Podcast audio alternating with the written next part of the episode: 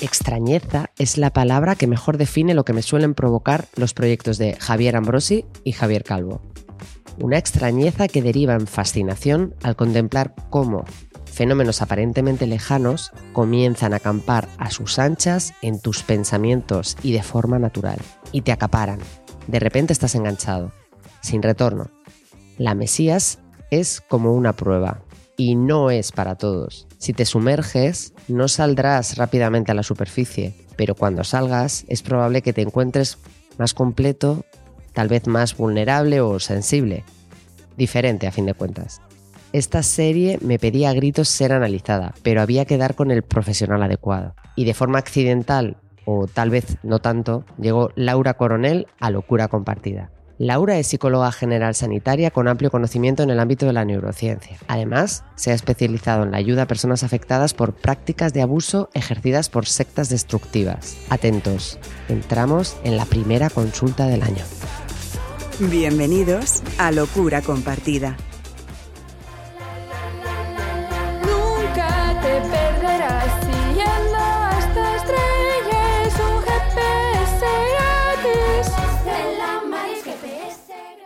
Laura Coronel, bienvenida a Locura Compartida. Muchas gracias, ¿Qué Noemí. tal? Gracias a ti por tenerme por aquí.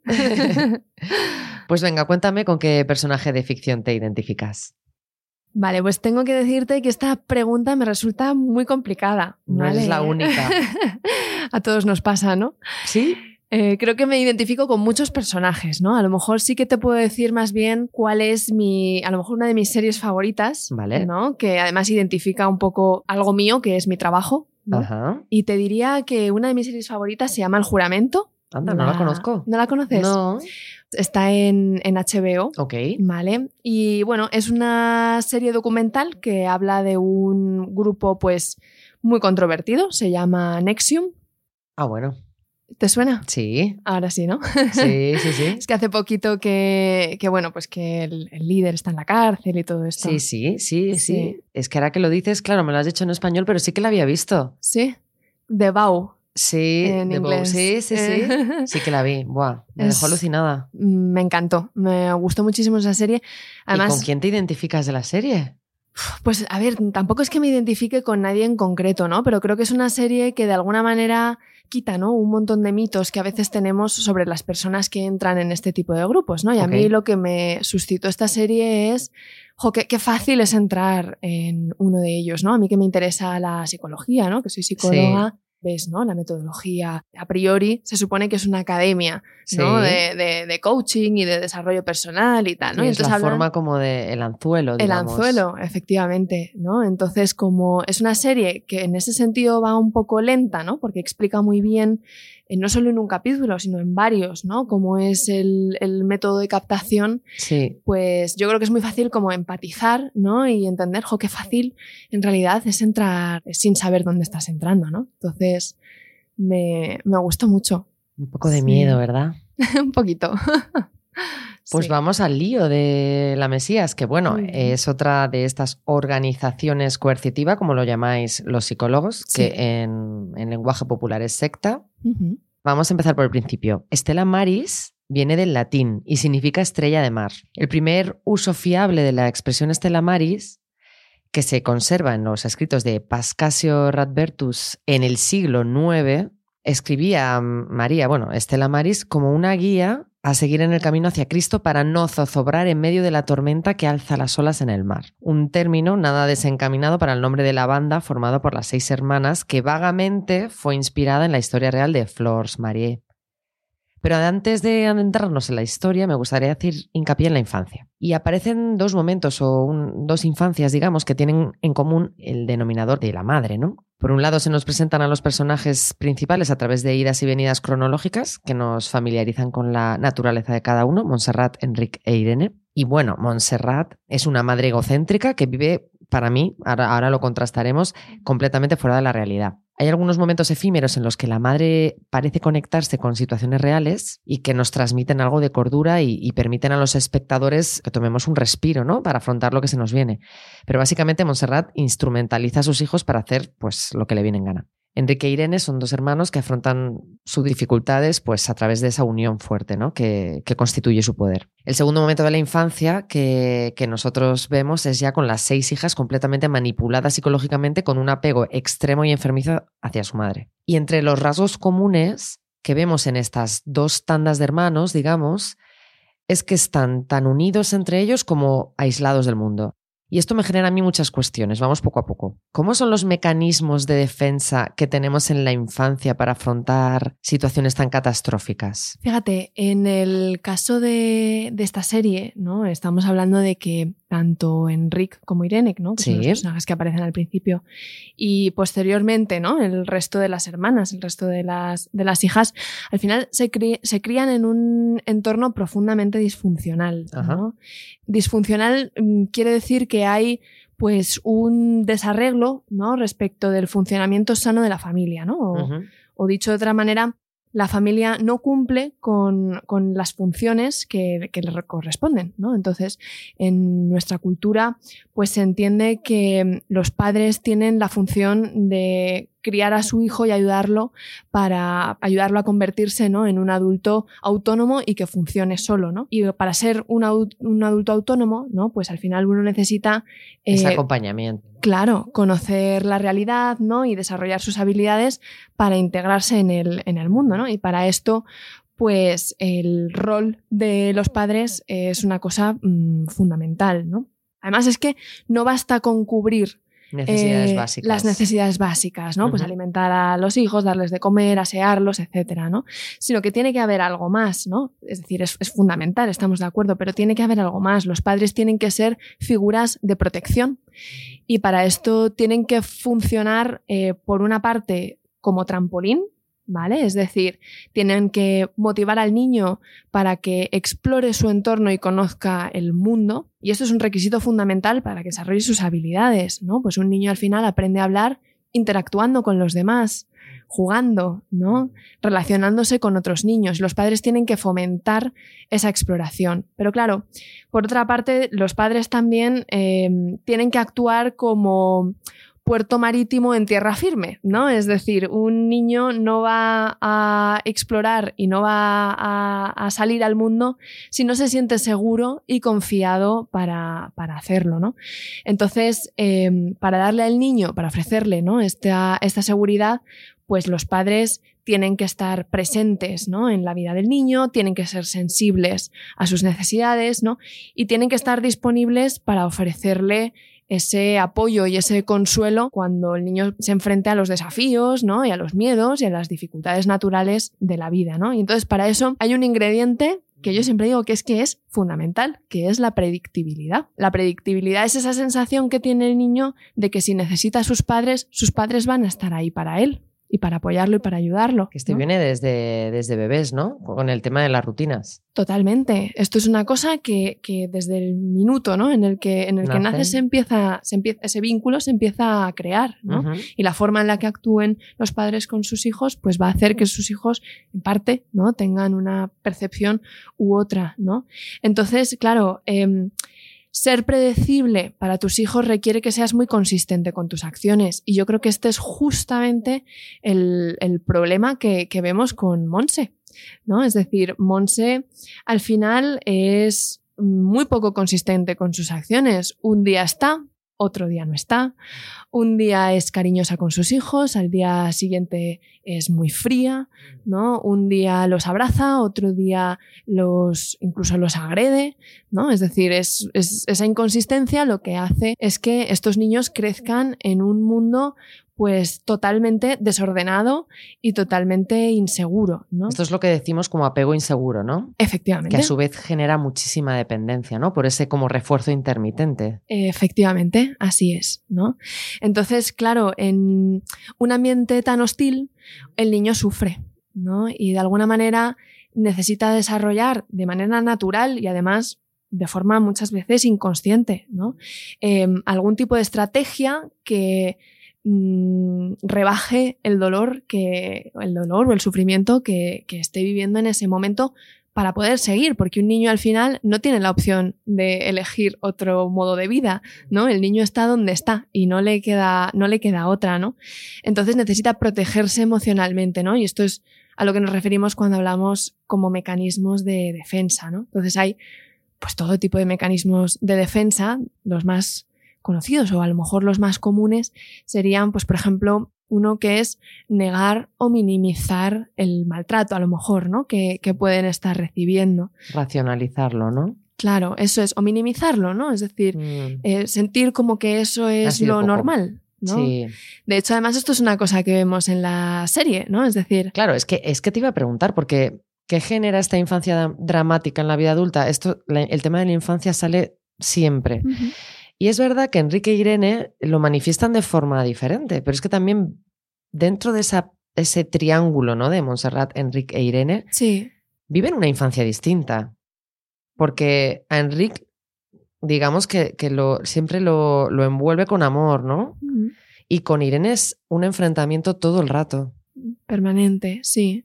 Sí, es verdad, el trato, el vínculo, ¿no? La relación que tiene ella con, con sus con Enrique, ¿no? O con, o con Irene es diferente. Incluso además, luego en su vida adulta tiene, tiene efectos distintos, ¿no? Por ejemplo, pues en el, en el caso de, de Irene, Irene es una mujer pues mucho, yo creo mucho más defensiva en realidad, ¿no? Es decir, ella... Pero eh, también por aprendizaje, ¿no? pues Claro, efectivamente, efectivamente, ¿no? Su madre le ha dado mucha más caña, ¿no? Sí, la ha enfrentado todo el rato. La ha estado enfrentando continuamente, ¿no? Y yo creo que ella de alguna manera adopta una postura de defensividad, ¿no? Y además esto se ve claramente luego en cómo es su aparente carácter, ¿no? En, en su vida de adulta, ¿no? Ella hace una especie como de borrón y cuenta nueva, Mm. ¿no? A mí me, me sorprende mucho porque ni siquiera su marido eh, sabe de su historia, ¿no? Y Sí, sabe de su eso me- familia. eso es alucinante. Eso es alucinante, ¿no? Porque al final, incluso en un momento dado en la boda, ¿no? Eh, eh, ella cuenta que nadie de su familia va, pero el marido no sabe ni, ni por qué, ¿no? Mm. O sea, no, no sabe que tiene hermanas, no sabe nada, ¿no? Ella hace una evitación eh, totalmente, ¿no? De, de- y luego también es, es mucho más agresiva, ¿no? O intransigente eh, luego cuando, cuando vuelve, ¿no? A verse, lo cual tiene su utilidad, ¿no? Desde mi punto de vista. Luego Enrique, por su parte, es, mm, lo lleva completamente de otra manera, ¿no? Como decías antes, pues él a lo mejor es mucho más víctima de ese em, refuerzo dependencia, de la dependencia de su madre, efectivamente. Porque es que además tiene un rol como de hombre-mujer, ¿no? Eres el hombre de la casa. O sea, dame un beso, ¿no? Tiene un- Sí. una nota ahí un poco Sí, sí, sí. Es un poco raro, ¿no? Porque luego sí, además asqueroso, vamos a decirlo así. Sí. Sí, al final, luego en esa alucinación que tiene, ¿no? Mm. Al final del todo, que se da un beso con su madre, ¿no? Sí. Pues da hay una sensación, pues eso, ¿no? De esa, de esa relación tan extraña que tiene, ¿no?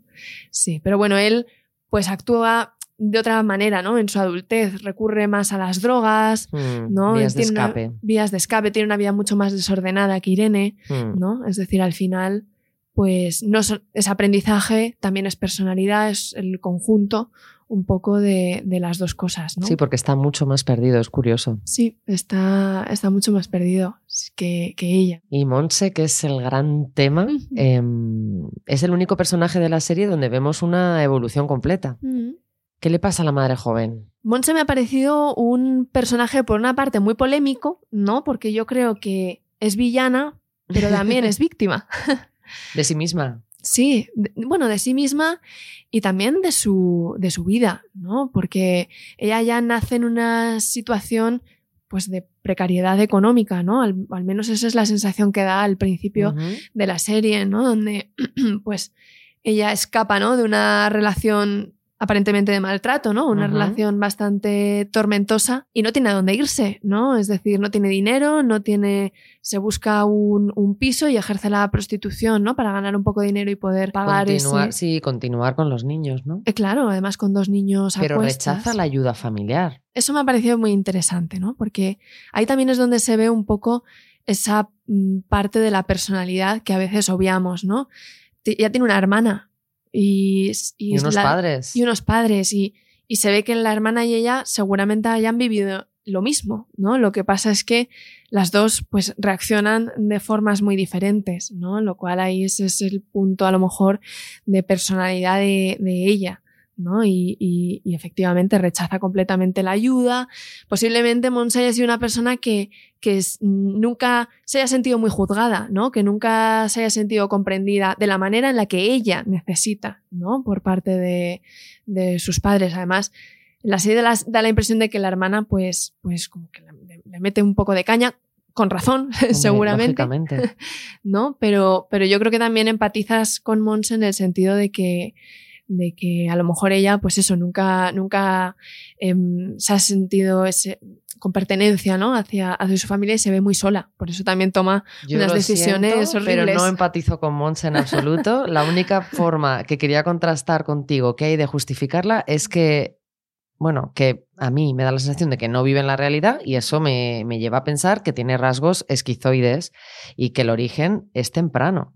Y luego afloran los delirios, pero no sé. Este es un, una cuestión muy interesante y también muy difícil, ¿no? Porque nos hace preguntarnos si lo, lo, que le pasa a Monse brota de ella, es decir, eh, parte de ella, de que ella nace así, ¿no? Y entonces a lo largo de su vida se desarrolla, o es que forma parte de la vida tan difícil que ha vivido, ¿no? Y por lo tanto eso acentúa a lo mejor, hace que brote, ¿no? Todo esto, ¿no? Toda esta parte que tiene psicótica, es decir, es innato, es aprendido, ¿no? Es, Mm. Yo abogaría por una mezcla de las, de las dos cosas, ¿no? Es decir, eh, seguramente ella ya tuviera algún tipo de predisposición ¿no? a, a, a, a padecer estos rasgos, ¿no? límites o, o, o esta aparente psico, psicosis que tiene, ¿no? Eh, pero claro, también la vida tan difícil que ha llevado a lo mejor es lo que ha propiciado que se desarrollara, ¿no? Todos estos, estos comportamientos, estos el síntomas. Tema, el tema es que en la vida difícil es escogida.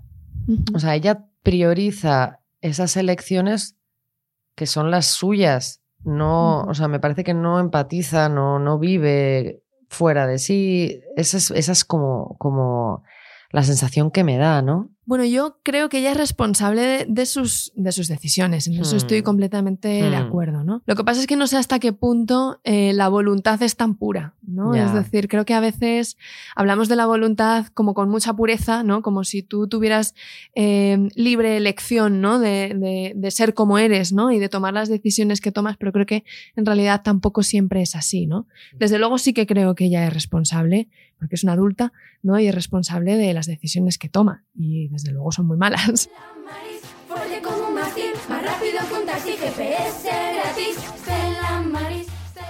La Montserrat Mesías, ¿cuánto de conciencia tiene de ese nuevo rol? ¿Cómo suelen ser estos líderes que tú conoces por, por tu experiencia? Cuando hablamos de un líder de una secta como tal, estamos hablando de personas normalmente que son las fundadoras ¿no? de, de, estos grupos que se autoproclaman ¿no? los líderes con el pretexto de que poseen pues unas capacidades extraordinarias, unos conocimientos ¿no? que, que nadie tiene, entonces se hacen llamar a sí mismas pues gurú ¿no? o maestro o, o, como es en este caso, la Mesías, ¿no? O el, o el, o el canal con Dios, que es un poco lo que ella, lo que ella, lo que ella reivindica, Lo que pasa es que, mm, por otra parte, no todos los líderes de estos grupos tienen la intención consciente, yo creo, de, de, manipular y controlar a sus seguidores para obtener pues, lo que normalmente quieren obtener, que es poder, eh, riqueza o sexo, ¿no? que suelen ser los, las finalidades principales. Sí creo ¿no? que, hay, que hay líderes que a lo mejor crean grupos con este fin, pero creo que muchos de ellos no tienen una intención a lo mejor tan maliciosa desde, desde, desde el principio, principio, ¿no? Sino que algunos pueden comenzar, ¿no? Pues, pues con una visión a lo mejor un poco idealista, ¿no? De, de aquello que quieren formar y a medida que el grupo crece y se desarrolla, pues van cayendo en prácticas abusivas, ¿no? Pues a lo mejor porque también tienen una, una personalidad pues muy carismática o son muy hábiles, ¿no? A la hora de, de persuadir, ¿no? ¿Cuál dirías que son los rasgos comunes de estos gurús? Normalmente encontramos con que hay líderes con trastornos de la personalidad, ¿vale? Habitualmente, pues trastornos narcisistas, psicopáticos, etcétera, etcétera, ¿no?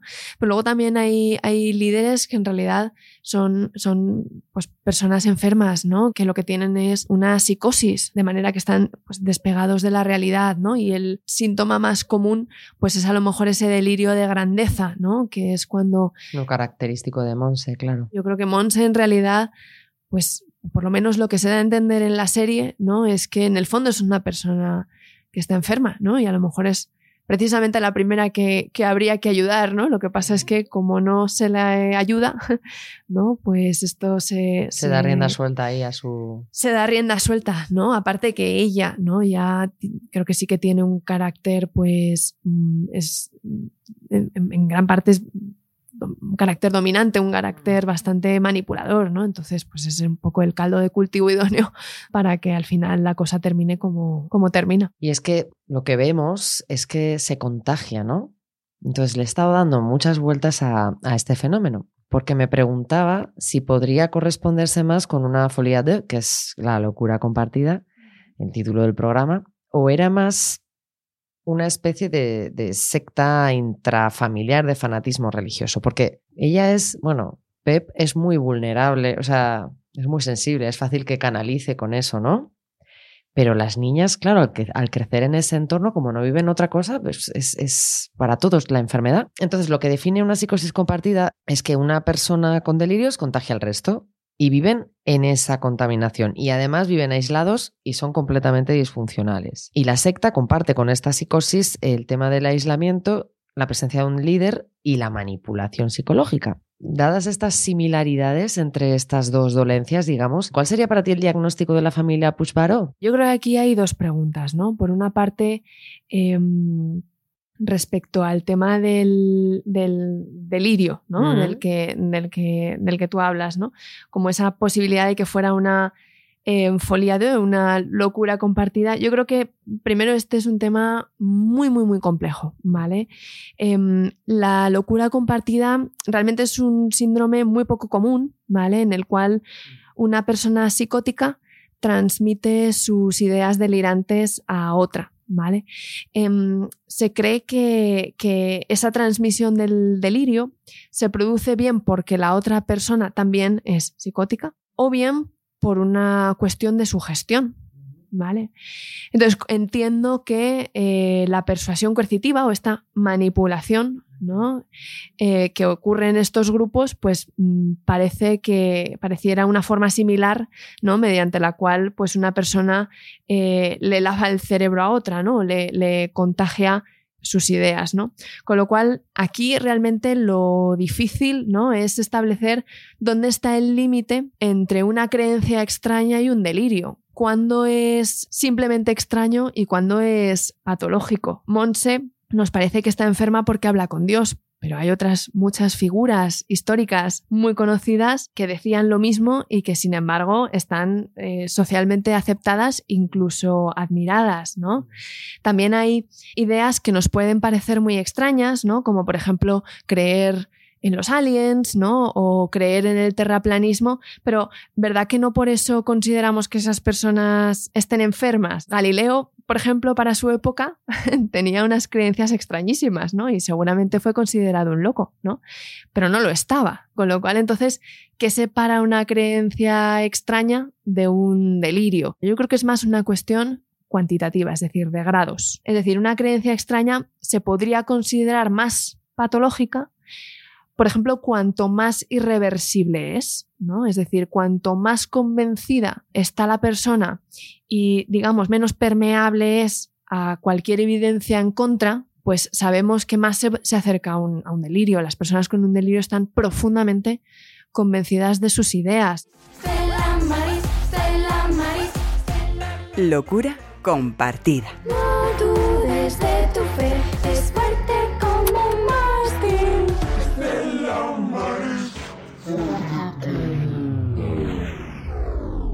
¿Existen perfiles psicológicos más susceptibles que otros para conectar con alguna organización de estas características? Pues mira, esto también es muy interesante porque no existe un perfil como tal, Mm. ¿vale? Lo que sí que existen son factores de riesgo que nos hacen más vulnerables ¿no? a entrar en uno de estos grupos si somos abordados en el momento oportuno. Entonces, ¿qué tipo de mm, factores nos hacen más vulnerables?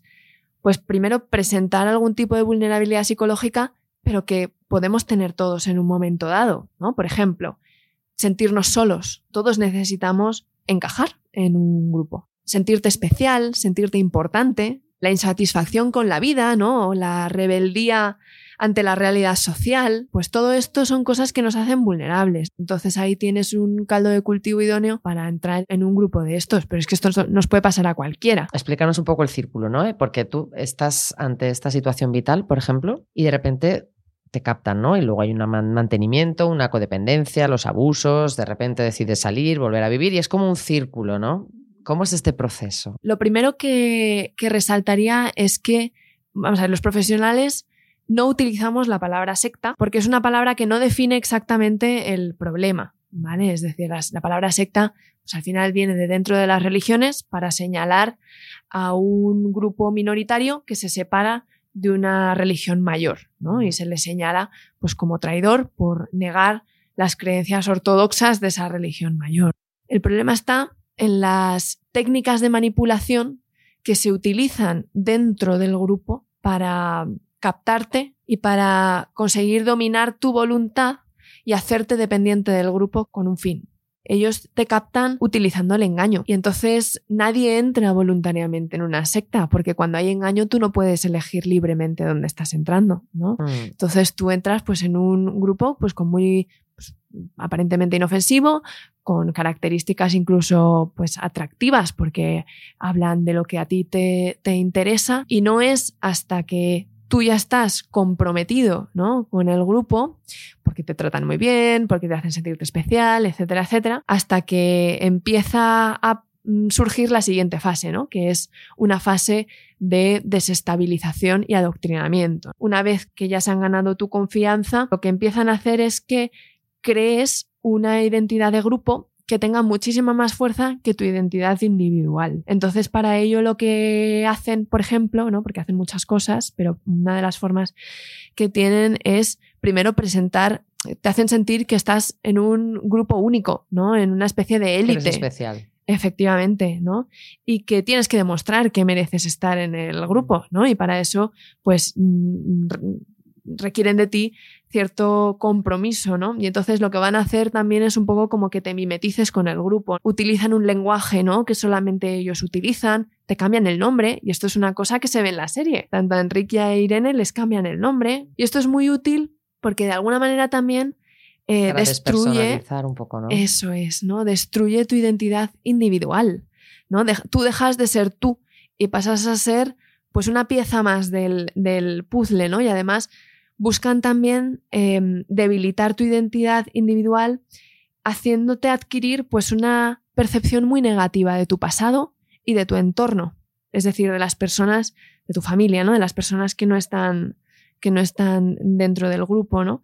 Entonces, pues cualquier problemilla que tengas, por pequeño que sea, pues ellos lo, lo, lo engrandecen y culpan a tu pasado y a tu entorno de que, de que estés de esta manera, ¿no? Entonces ellos se, se presentan como, como tu, un poco tu salvación, ¿no? Es decir, aqu- aquellos que te van a ayudar a, a salir de, de aquí. Y además tú lo sientes así, porque durante un tiempo, ¿no? En la primera fase, realmente te, te ayudan o te dan eso que tú, que tú estás buscando, ¿no? Con lo cual, una vez que, que ya estás ¿no? Eh, muy dentro del grupo es cuando empiezan ya pues a, a venir las intimidaciones, las amenazas, a veces los trabajos forzosos. Bueno, y las pruebas, ¿no? ¿no? Porque creo que, el- que como que el sacrificio es común en, en estas organizaciones. Que aquí aparece. Bueno, ahora hablaremos un poco de la diferencia de lo que es una organización coercitiva per se y lo que es la familia Puig-Baró, porque es algo diferente, pero incluso la madre tiene intenciones de. Bueno, eh, tiene un momento en el que casi sacrifica a toda la familia y luego intenta repetirlo. Y también lo vimos en una película que me, que me gustó tanto que, que, que me, me aterrorizó al mismo nivel que se llama Midsommar. No sé si la has visto, pero es Es Mm. sueca y es, bueno, terrorífica. Esto es una prueba del compromiso, ¿no? Sí, totalmente, ¿no? Las, las sectas o incluso grupos con una dinámica parecida como las bandas, ¿no? Las pandillas, em, exigen a sus miembros hacer determinados sacrificios con el fin de probar su lealtad, con el fin de probar su compromiso y asegurarse de que el seguidor está plenamente dispuesto a obedecer las directrices del grupo. Una vez pasado el cortejo y ya en esta fase de manipulación total que exige tu compromiso, digamos, entiendo que ahí te dan como refuerzos intermitentes, ¿no? Momentos en los que te dan lo que quieres, momentos en los que te exigen y así te van manteniendo. Una de las técnicas de manipulación es ese refuerzo intermitente, de manera que lo que hacen es que aquellos comportamientos que benefician al grupo, pues te los premian y todo aquel comportamiento que no desee el líder, ¿no? O que, o que no vaya, que vaya en contra del grupo, los castigan. Cuando estás perdido en ese momento, ¿qué posibilidad hay de que intentes salir? hay muchas opciones, ¿no? Es decir, hay gente que sale de forma voluntaria y sin ayuda, pero claro, una vez que, que, que ya lleva un tiempo y una vez que de alguna manera, pues, o bien contacta con el mundo exterior, o bien está agotada, o bien se, se ha decepcionado, ¿no? Por no ver cumplidas las promesas que le hicieron entrar, o por ser testigo a veces de daños hacia otros, o por ejemplo porque observa que el grupo ejerce ciertas actuaciones que van totalmente en contra de la doctrina o en contra de los valores que se supone que, que profesa, ¿no? Entonces sí que hay gente que llega a un punto en el que no puede más y decide salir por sí misma. Pero luego también hay gente que lo solicita eh, ayuda, ¿no? A sus familiares o a un profesional, etcétera, etcétera, ¿no? Y luego también hay gente que sale de un grupo porque el grupo se desarticula. Y esto es un problema porque salir físicamente de un grupo no quiere decir que hayas salido mentalmente de un grupo. Entonces, cuando... De hecho, se ve muy bien en Nexium cómo Sí. sale la hija, ¿no? Porque la madre la saca y está... Mm, ¿Cuánto tiempo se tarda en que se vuelva a colocar en su lugar? Claro, pues Porque tú tratas con este tipo de pacientes. Sí, sí, sí, efectivamente. Todo esto va, va a depender de muchísimas cosas, ¿no? Evidentemente, claro, la terapia psicológica, ¿no? Pues para esto es una, una enorme ayuda, ¿no? Porque de alguna manera ayudamos a, a la persona, al exmiembro, a comprender cómo funcionan estos grupos, a comprender por todo lo que ha ido pasando y a darle en ese sentido pues un punto de vista externo para que haga ese clic y se desvincule, digamos, emocionalmente eh, o mentalmente de, de- de ese, de ese grupo. Evidentemente, ninguno tiene la posibilidad de elegir entrar o no. O sea, nacen en ese entorno, es bastante diferente. Sí, efectivamente. Y no conocen, no tienen una vida previa. Entonces el arraigo tal vez sea superior.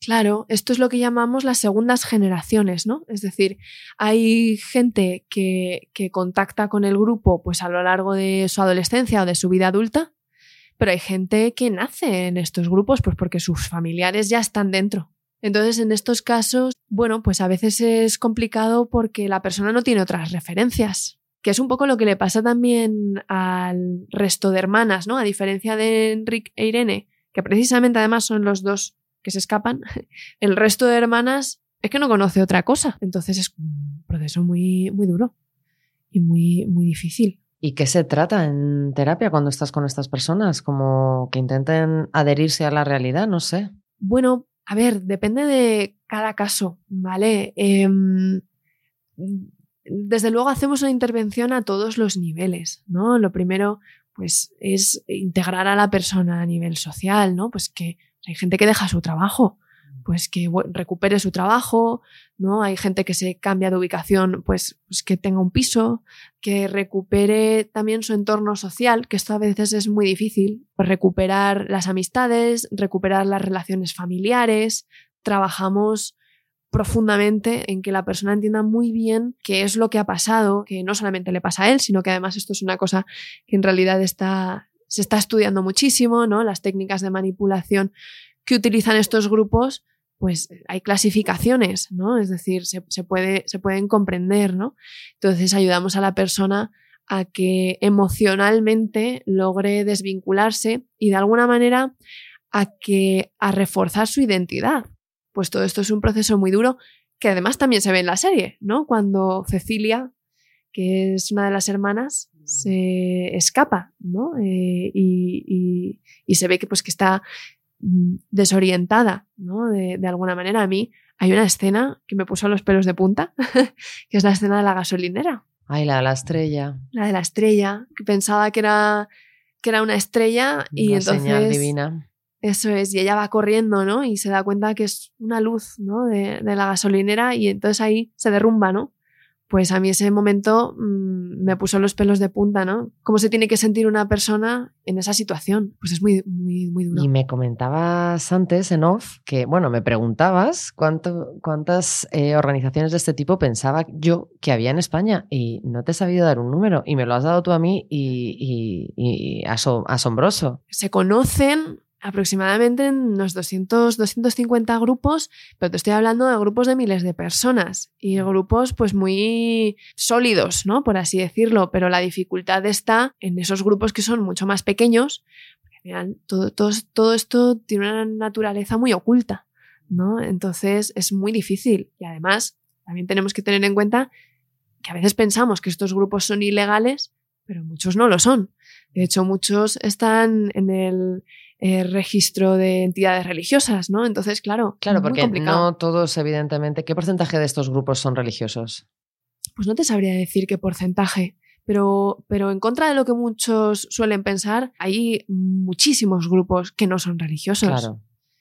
Muchísimos, ¿eh? Filosóficos, eh, Yoga. New Age, por Mm. ejemplo, ¿no? Eh, Yoga, eh, espirituales, ¿no? Que tam- podría- a lo mejor eso sí lo Mm. podemos meter en el terreno más religioso, ¿no? Pero políticos, Mm. grupos políticos, hay grupos comerciales, ¿no? Hace poco, hace unos años, se desarticuló un grupo bastante conocido ahora en España, donde lo que hacían básicamente era trading con criptomonedas. Ya me Mm. dirás tú qué tiene que ver con la religión, nada, pero funcionaban igual, ¿no? De nuevo, lo que... El lo- sistema es el mismo. el sistema es el mismo, la manipulación. Mm.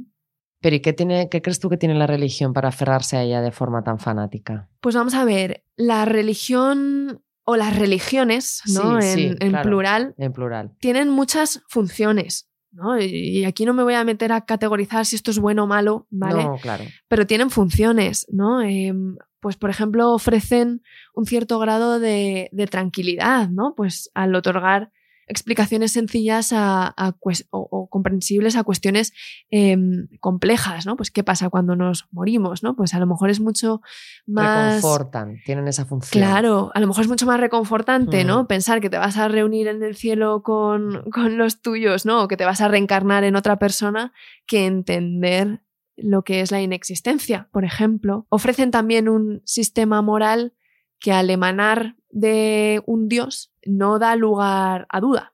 ¿no? Es decir, a lo mejor da mucha más seguridad pensar que la moral es la que es y no atiende a opiniones. De alguna manera yo creo que, que la religión reconforta o da cierta seguridad, a lo mejor, ¿no?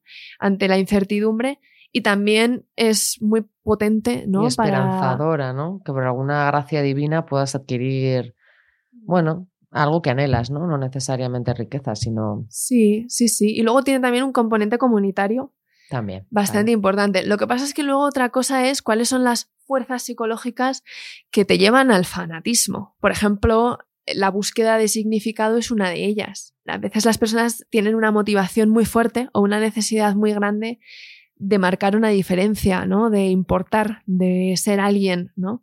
Entonces, em, somos alguien siempre en la medida en la que somos alguien para los demás.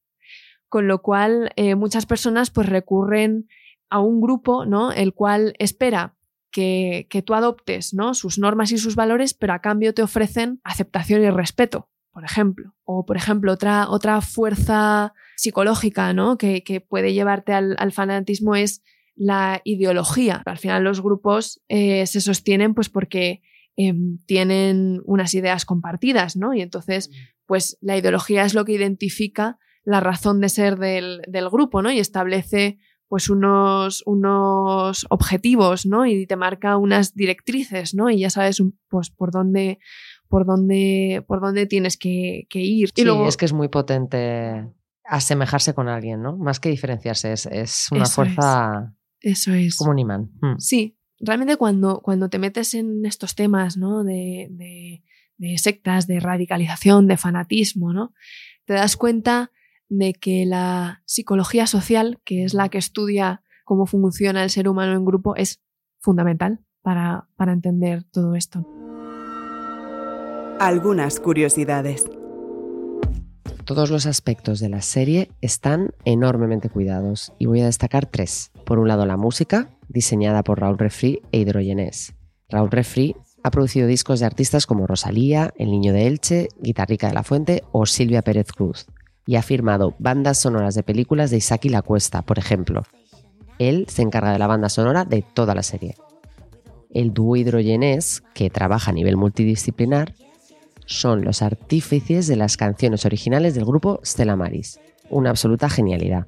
El segundo aspecto es la coreografía, que viene de la mano de la mallorquina Belén Martí Lluch. Ella forma parte del colectivo Mucho Muchacha y también trabaja íntimamente con La Tristura, una compañía de artes escénicas que si alguien no la conoce, que se ponga a investigar.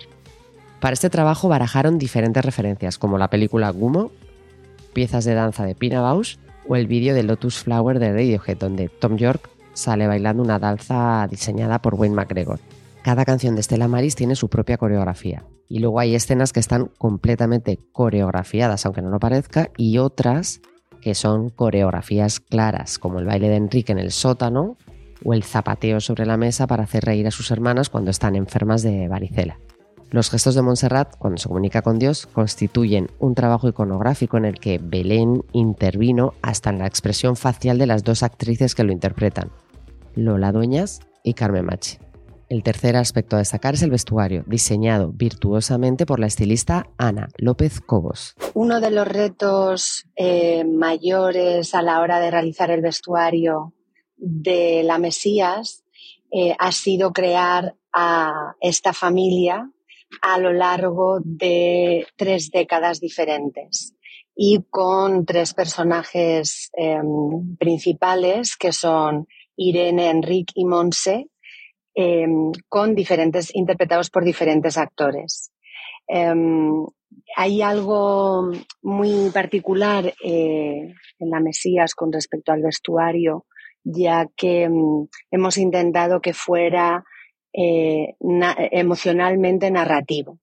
Y emocionalmente narrativo apelando un poco a eh, qué situaciones o en qué momento están los personajes en cada una de esas décadas.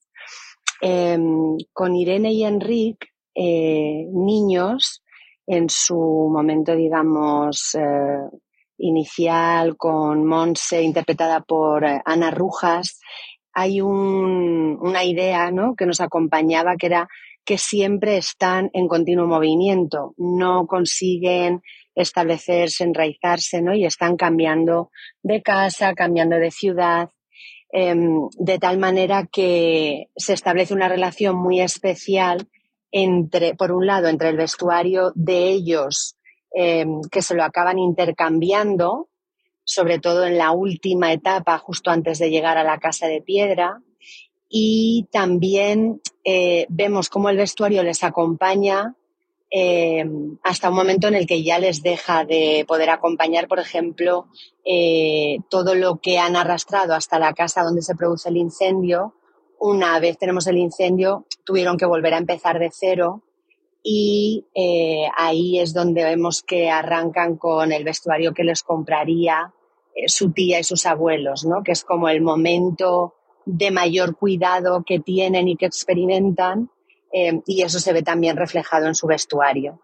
Ese vestuario, una vez Monse les recupera, digamos, les, les saca de casa de sus padres y se los lleva a vivir, se ve complementado con otras prendas que surgen incluso de la interacción con los amigos y las personas que creemos que acuden a o que pasan por, por casa de Monse. Y se acentúa mucho más en ese punto ese intercambio de prendas entre los hermanos, ¿no? Que quería un poco representar cómo esa relación eh, de niños está profundamente, íntimamente relacionada para eh, poder contrastarla con ese presente de 2012 en el que realmente es un cambio radical en el vestuario tanto de Enrique adulto como de Irene adulta. Este juego para mí ha sido de las cosas más sutiles pero también más interesantes por la capacidad, yo creo, narrativa que, que ha supuesto y me ha alegrado mucho que creo que se ha leído bien por los espectadores, que era algo que nos preocupaba.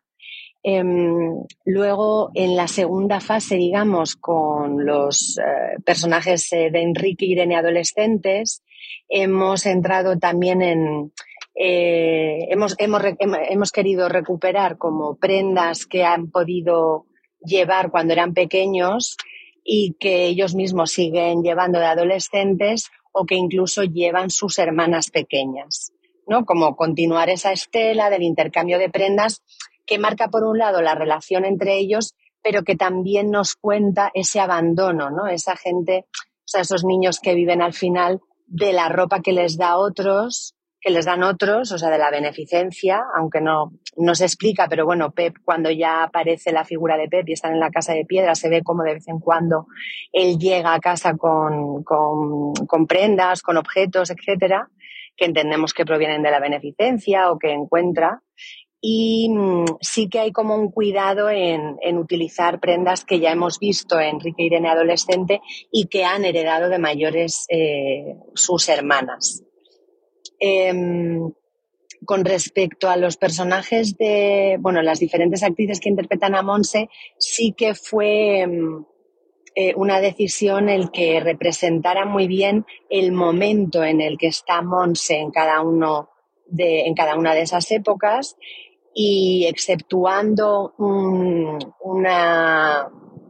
un guiño que hacemos en el tránsito de Ana Rujas a, Lola Dueñas, em, sí que queríamos que, fueran personajes que estuvieran como muy definidos, porque realmente es un personaje que tiene mucho carácter y que en su evolución a lo largo de la serie, em, bueno, siempre tiene más, digamos, personalidad, ¿no?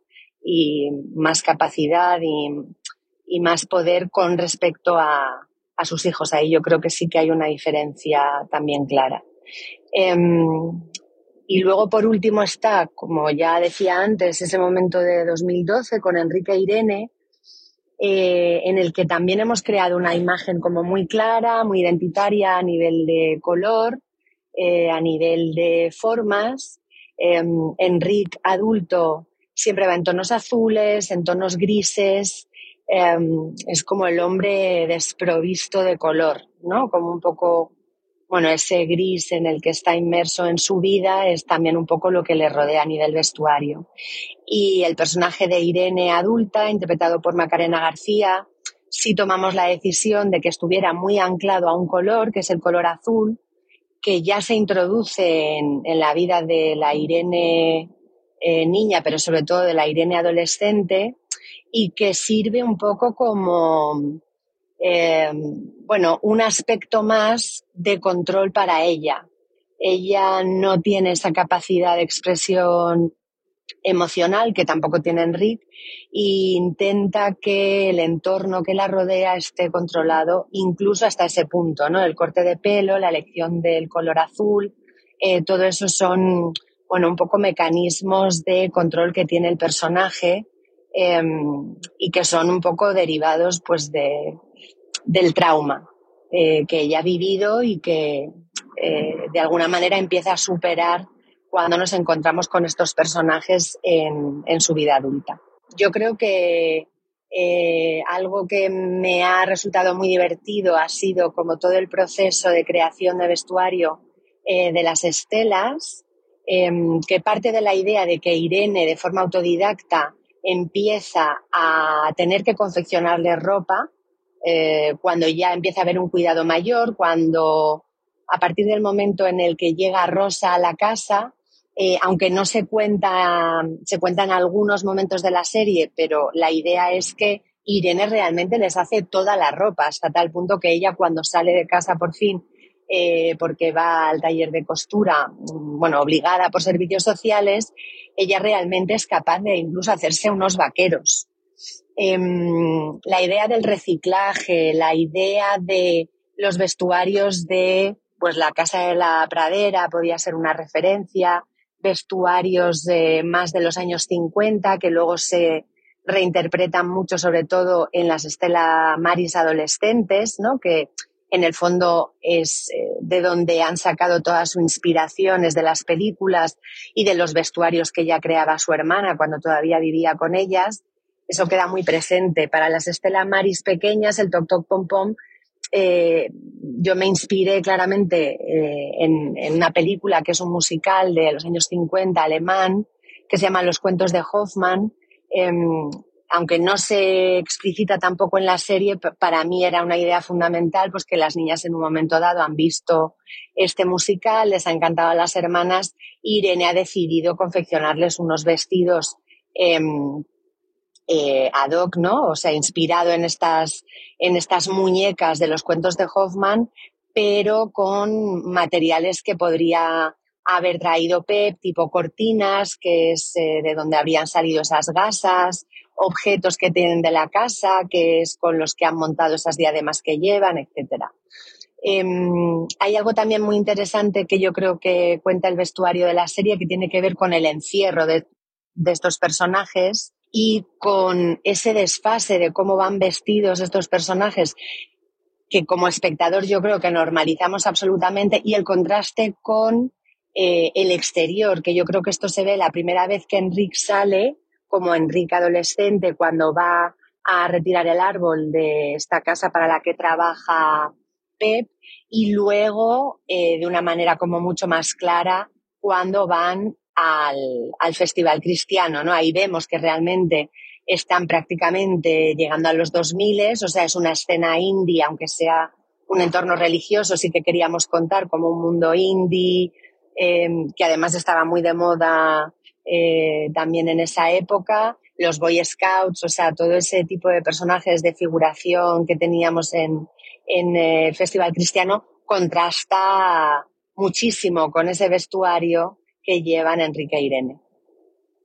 Eh, el trabajo con los actores, la verdad que ha sido maravilloso porque creo que ha sido un trabajo de creación. Ha habido personajes que bueno, todos han tenido su dificultad, pero, pero bueno, ha habido mucho compromiso por parte de todos los actores y actrices que han participado y yo siento, bueno, me siento muy afortunada porque creo que hemos hecho una creación de personaje conjunta, em, que hemos caminado todos por el, por el mismo camino y sobre todo me, me siento muy orgullosa porque realmente ha sido un trabajo de guion impresionante de los Javis y creo que en muchos aspectos, no solamente mi departamento, sino el de arte, el de fotografía, hemos conseguido plasmar lo que yo creo que ellos tenían en la cabeza cuando, cuando escribieron este proyecto. Así que, bueno, pues ahora mismo la verdad que es eh, yo creo que el proyecto para mí más importante de, de mi carrera y, y el que más repercusión ha tenido. Muchas gracias. Volviendo a los personajes, para mí, el más potente sin duda es Irene. Todas las ilimitadas ofensas de su madre como que la dotan de una fuerza interior imparable y mm, además eh, verla transgredir de su frialdad de supervivencia hasta la apertura emocional es un disfrute. Sí. En el caso de Enric, parece que dispone de un mecanismo o una especie de disparador que de alguna forma lo sitúa en el punto de partida y lo envenena rápido porque mm, podemos apreciarlo cuando, cuando vuelve a buscar a sus hermanas y su madre lo ridiculiza para volver a tener el control sobre él. Y es un mecanismo súper, súper rápido. Y cuando se va a la India, lo vemos como en la comodidad que siente dentro de un grupo con, con determinadas inclinaciones. Es común en estos casos que haya como, no sé, denominarlo recaídas o adhesiones a otros grupos por esta búsqueda de confort, no sé. Claro, salir físicamente no significa haber hecho un clic mental, Hmm. ¿no?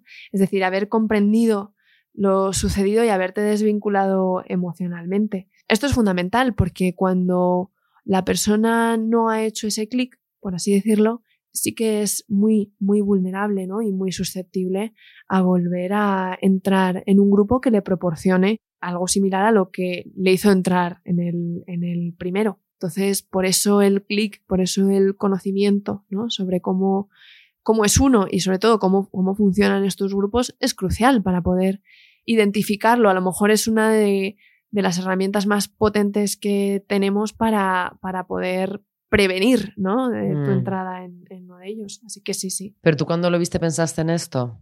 Porque digo, a lo mejor, no sé, va a la India, tiene su experiencia y vuelve renovado, pero a mí me dio la impresión de que se vuelve a enganchar. Sí, porque además, em, de, de hecho, parece como que se ve, ¿no? Es decir, él en, en- cuando llega a la India y tal, pues va a una de esas convenciones, ¿no? Y ve a esa madre Dios, ¿no? O mamá Dios que la llaman. Sí. Y le da un abrazo, ¿no? Y él se emociona mucho, etcétera. Mm. Entonces ahí se ve cómo él forma parte de, de toda esa masa, ¿no? De, de seguidores. Pero luego, después hay otra escena mm, posterior, ¿no? En la cual se le ve a él como en un grupo reservado, ¿no? Que está al lado de ella y se le ve así como en un grupo Sí, reservado. con una función. Sí, entonces a mí ahí me dio la impresión de que lo que querían mostrar era que no solamente había sido un ir y volver, ¿no? Mm. Sino que él ya empieza a participar de, de- de todo esto. Bueno, que él lo se engancha, denomina, ¿no? eh, bueno, está sanándose, ¿no? Y, Sí. mm, y es que otra característica de Enrique es su búsqueda de vías de escape eh, para sobrevivir. Primero a través de la música y cine, que es maravilloso, Sí, y bueno, después con sustancias alternativas como la ayahuasca. Y le pregunté a un experto, a Antón Gómez Escolar, cómo funcionan estos viajes de, de ayahuasca. La ayahuasca es una sustancia psicodélica y que se toma normalmente en contextos rituales, ¿no? Es decir, suele ser con un chamán, una persona eh, preparada mm, de un linaje determinado que lleva toda la vida eh, expuesta a este tipo de sustancia y además eh, acompañando a otras personas en sus, en sus viajes y en sus experiencias psicodélicas con ayahuasca. Y es una sustancia que, que a día de hoy eh, también se está investigando eh, para uso clínico. Lo interesante de la ayahuasca en este tipo de contextos es que, claro, la ayahuasca no se suele usar, eh, por ejemplo, como se está usando ahora mismo la ketamina o como se está usando la psilocibina en terapia, sino que la ayahuasca se está tomando en, en comunidades y eso pues también trae otros beneficios, más allá de los que puede aportar la propia sustancia, ¿no? Bueno, conocer gente, una vida social, etc. etc. Pero ya de por sí la sustancia, como otros muchos psicodélicos, nos está demostrando que tiene algunos potenciales clínicos muy interesantes. Es verdad que hay mucha diferencia entre lo que es las creencias o los cultos, la cosmovisión de estos pueblos eh, amazónicos que utilizan ayahuasca y los occidentales. ¿no? Nosotros venimos con, con un bagaje diferente, con una forma de entender el mundo diferente, más basado a lo mejor en la ciencia, más basado en el empirismo.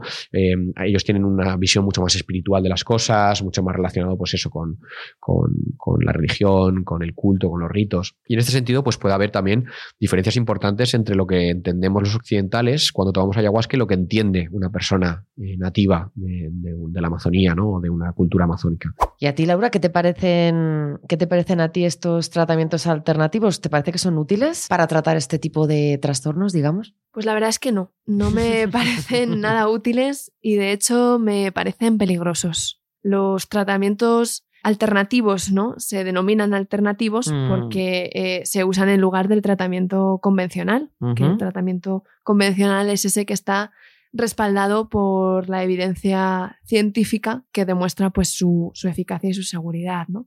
Entonces, la medicina alternativa primero es insegura, ¿no? Porque se basa en teorías no comprobadas o se basa en la tradición, como es el caso, por ejemplo, de la ayahuasca, que es tradicional en rituales y ceremonias indígenas. Claro, el problema de esto es que no ofrece ninguna garantía de su seguridad y de su eficacia. En segundo lugar, a diferencia de los tratamientos convencionales, pues los tratamientos alternativos no están sujetos a una supervisión oficial, no tienen que cumplir ningún estándar, por así decirlo, de, de seguridad o de calidad, con lo cual el riesgo a la adulteración es muy grande y también a una dosificación incorrecta. Entonces, ¿qué pasa? Pues que al no haber sido sometidos ¿no? a estudios científicos rigurosos, pues tampoco es posible conocer cuáles son sus efectos secundarios y tampoco sabemos cómo interfieren si se están tomando otros, otros medicamentos que sí que son convencionales, ¿no?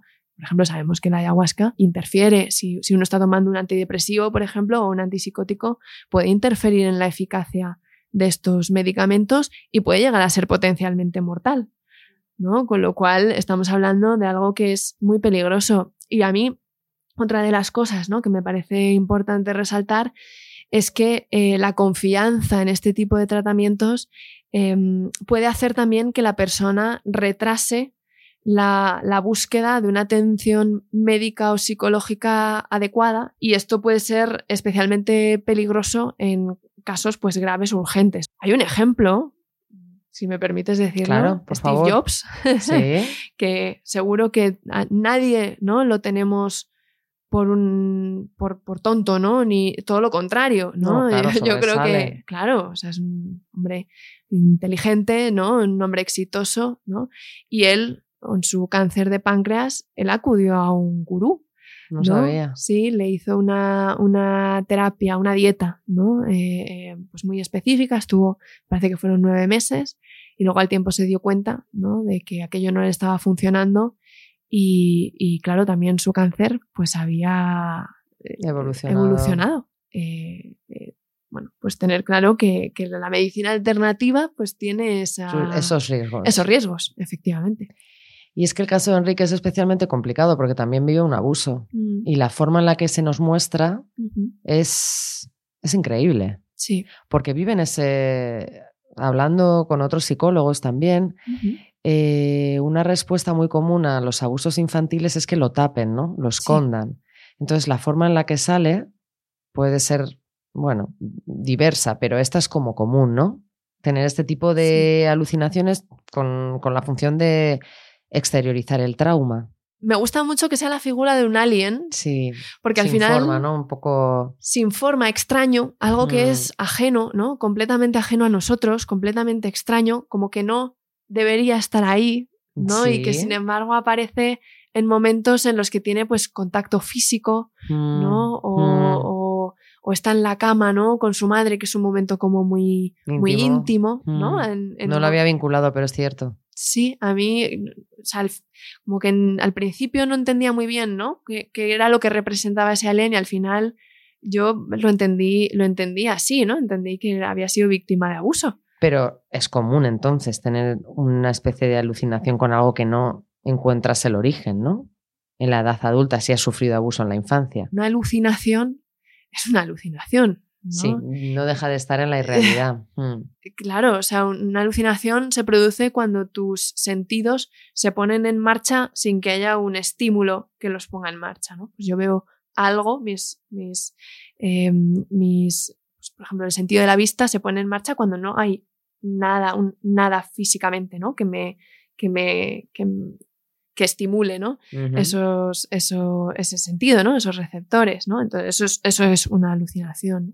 Entonces, bueno, em, yo creo que una cosa son las ilusiones, ¿no? Las pareidolias, pues yo qué sé, ¿no? Em, ver la, tien- ves, mm, yo qué sé, una puerta de madera, ¿no? Y entonces ahí ves una cara que te recuerda. ¿no? a, a alguien de tu pasado, pues eso es una, una cosa es una ilusión, ¿no? Como, como es en ese caso y otra cosa es una alucinación, ¿no? Entonces, bueno, eh, en el caso de una alucinación, yo creo que en, en este caso, en el caso de la serie es en el fondo como una especie de, de simbolización, ¿no? O sea, no tengo del todo claro que, o sea, no sé si es tanto una alucinación que tiene él como un símbolo, ¿no? De, percepción. Y mm, bueno, yo me puse a investigar, como no, el fenómeno de Flos Marie. Me quedé fascinada. Y bueno, por citar un ejemplo, uno de sus vídeos, bueno, esta familia eran como 10 hermanos, pero eran 8, ¿no? 6 o 8 que pertenecían al mismo grupo y luego dos se separan. Y son las dos mayores, ¿no? Que forman este grupo que se llama Marías Pop y tienen una canción que se llama Mayonesa y que tiene 2.700 visualizaciones y 756 comentarios. Quiero decir, mm, hay gente que, que asiste directamente a este fenómeno. ¿Qué despierta en nosotros? Eh, ¿Por qué nos atrae tanto? Es como una especie de... Es que no lo sé, yo lo vivo como, como absurdo. Pues mira, yo creo que este tipo de fenómenos lo que despiertan en nosotros es algo muy humano, que es la curiosidad. ¿no? Es decir, al final, pues el ser humano tiene esa inclinación ¿no? Eh, natural a querer saber sobre la vida de los demás. De ahí también un poco el éxito de la prensa rosa, ¿no? De Mm. las, de las redes sociales, porque al final pues, nos dan detalles ¿no? sobre la vida privada de otros y satisfacen un poquito esa, esa necesidad. ¿no? En el caso de las Flos Marie, em, por ejemplo, pues yo creo que al principio eh, fueron objeto de mofa, ¿no? Objeto Claro. de, de burla, pues por esa forma de cantar mm, peculiar, ¿no? Un poco Sí. desafinada, esa estética, Mm. ¿no? Em, eh, sus letras, ¿no? Sí. Em, fíjate, yo creo que recordaban un poco a la banda ficticia de los Happiness. No sé si te Sí, acuerdas, sí, ¿no? sí. Que hicieron- se hicieron famosos por la canción de Amo a Laura, Sí. ¿no? Donde precisamente eh, daban sus opiniones pues, sobre las relaciones sexuales antes del matrimonio, ¿no? De los, de Sí. los cristianos conservadores. Quisiera besarte pero sin ensuciarte. Quisiera abrazarte sin dejar de respetarte. Amar es saber esperar, es saber esperar, es saber esperar. Amo a Laura, pero esperaré hasta el matrimonio. Amo a Laura, pero esperaré hasta el No me acordaba. Sí, yo creo que al principio recordó un poco a esto, ¿no? Lo que pasa es que luego en el momento en el que ellas confirman que no, que es un grupo muy serio, ¿no? Em, claro, yo creo que a la gente le causa mucho misterio, ¿no? Y entonces a partir de ahí, pues se han ido desvelando eh, información, ¿no? Sobre ellas y yo creo que eso ha ido despertando todavía más la curiosidad de, la gente, ¿no? Entonces yo creo que son fenómenos que ya sea por su rareza, ¿no? o porque hablan de temas incómodos o tabú, pues acaban haciendo virales. El problema es que a lo mejor la línea, ¿no? Entre lo real y el rumor es muy fina, ¿no? O sea, y no es difícil a lo mejor pasar de la curiosidad al morbo, ¿no? Y a la, y a la confabulación. Cuéntame, ¿qué personaje tratarías para terminar de la serie? Pues fíjate, a mí el personaje me han gustado todos mucho y te tengo que decir que, que quien me ha despertado especial curiosidad es Pep. Ay, Pep, Sí. que está ahí, en el silencio. Bueno, es que Pep al principio parece el villano, ¿no? Pero luego acaba siendo él, ¿no? Como, como el que cede ese, ese, mm, esa autoridad, ¿no? A, a- a Monse, ¿no? Pero Pep me ha, me ha generado mucha, mucha intriga, ¿no? Eh, no obstante, a lo mejor para lo que es hacer un abordaje psicológico, a mí mi personaje favorito ha sido claramente Enric. Pero ojo, que Pep es el único que no cambia de actores, Sí, de principio a fin. sí, Albert sí. Pla, que es su papelazo. Es que lo hace tan bien. lo hace muy bien. Me gusta, me gusta muchísimo su interpretación. Mm, Y el personaje es que me crea, me crea mucha intriga, ¿no? Me hubiera gustado saber como un poquito más, más de él, mm. la verdad. Entonces, ¿te quedas con Enric? Me quedo, me quedo con Enric, sí, porque Enric me parece, bueno, un personaje espectacular y además también de todos me parece uno de los más dañados, ¿no? Mm. tiene esa voluntad de sanar, ¿sabes? O sea, es él, él- él quiere eh, mejorar, él lo intenta, ¿no? Pero claro, eh, pues a lo mejor en determinados momentos toma malas decisiones, ¿no? Eh, pero, pero tiene esa voluntad, ¿no? Y esa apertura. Sí, sí, tiene esa apertura, ¿no? Y, pero bueno, también, pues es un hombre muy traumado, ¿no? No sé, me, me genera mucha compasión. Me gusta, me gusta Mm. mucho ese personaje, la verdad. Y, y luego, cómo lo hace el actor. Me, me- bueno, yo no conocía a este actor y, y- y Es que al parecer los Javis tienen un trabajo muy, muy intenso con los actores y Mm. se nota. sí, se nota. Es, es maravilloso, la verdad. Sí, sí, sí. ¿Y alguna instrucción divina para salvar el mundo?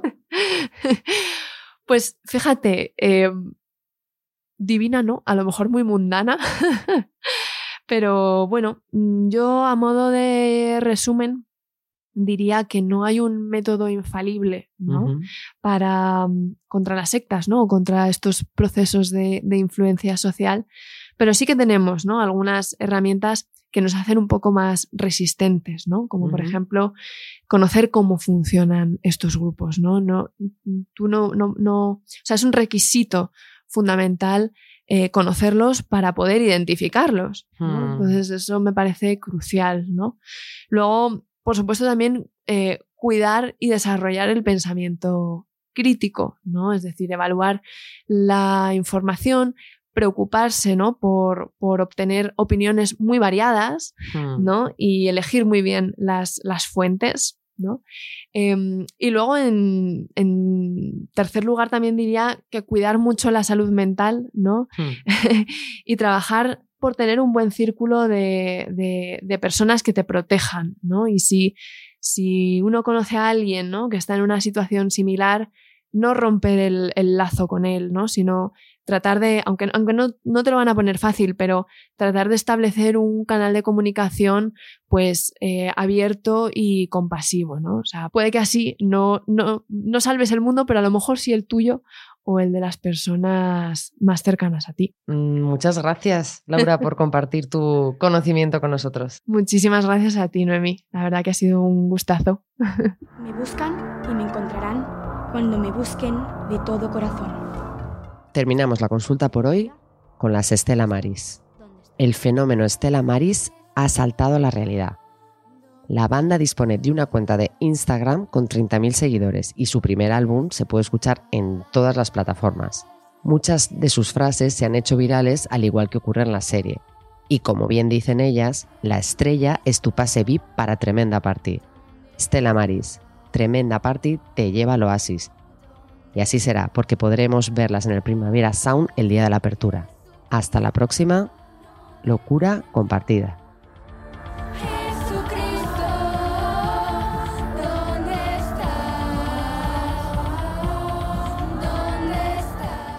Locura compartida.